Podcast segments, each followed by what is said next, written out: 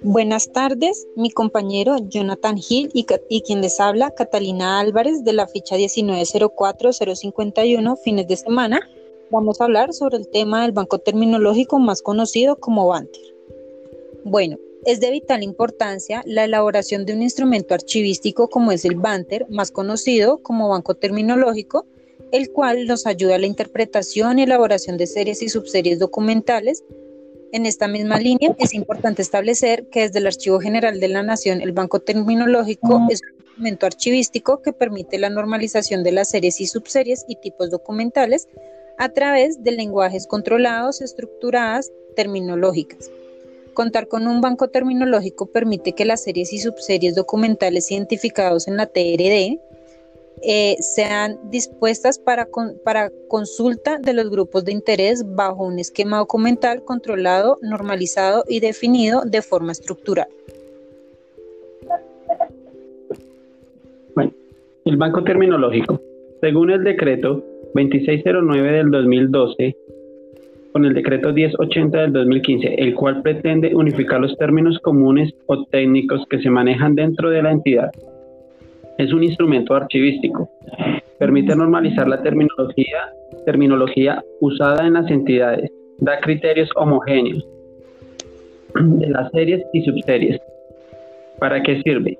Facilita, facilita e identificar la información, recuperar la información, dar lineamientos establecidos y usar un lenguaje controlado.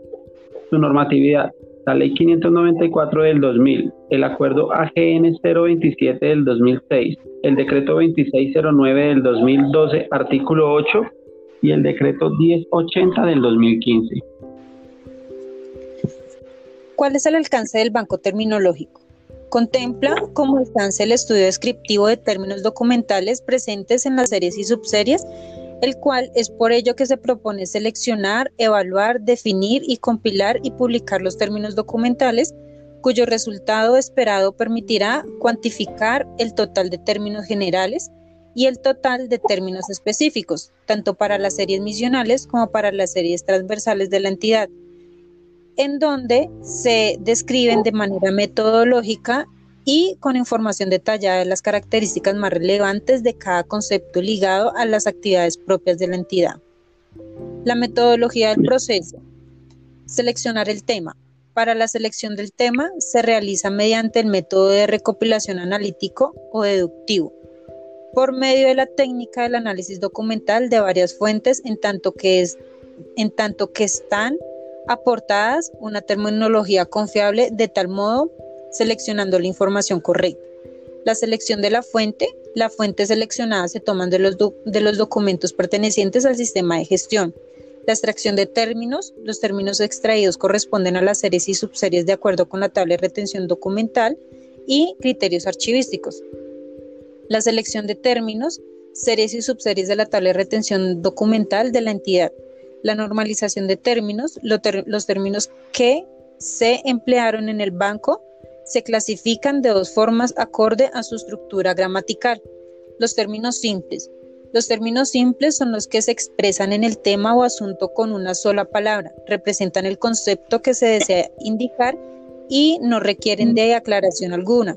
Usualmente se emplean para iniciar el género o aspecto genérico, es decir, actas, circulares, conceptos, entre otros.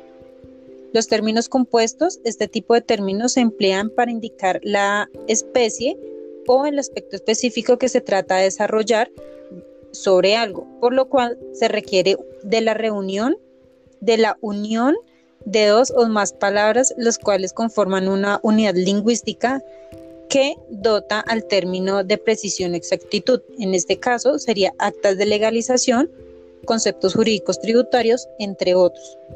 Establecimiento de la estructura jerárquica. El banco terminológico se basó en una estructura sistemática con un tipo de relación jerárquica. En efecto, esta estructura sistemática permite evidenciar que la estructura fue, fue planeada y organizada como un todo. Los pasos metodológicos. Primero, definición del campo temático. Se delimita las agrupaciones documentales que serán objeto de normalización. Los tipos y se identifican los tipos de series. Segundo, selección de fuente de información. Establecer todos los tipos de relaciones terminológicas. Compilar en el banco terminológico. Dado el lenguaje, se puede construir tres tipos de diferentes relaciones. Registro de series y subseries en estado natural. Seleccionar los instrumentos de control archivístico donde se relacionan de manera detallada las series y subseries. Términos de series y subseries documentales en estado natural. Sistematización de series pre-agrupamientos.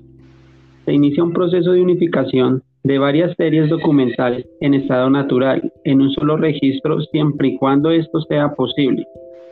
Series homologadas y normalizadas.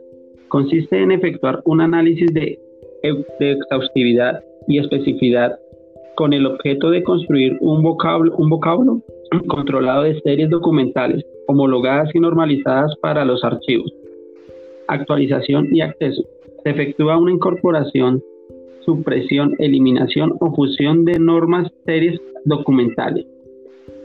Es una herramienta de estandarización para la armonización terminológica de las series y subseries documentales es una fuente eficaz de consulta entre quienes planifican, producen, usan, administran, transmiten, custodian y preservan la información de las entidades.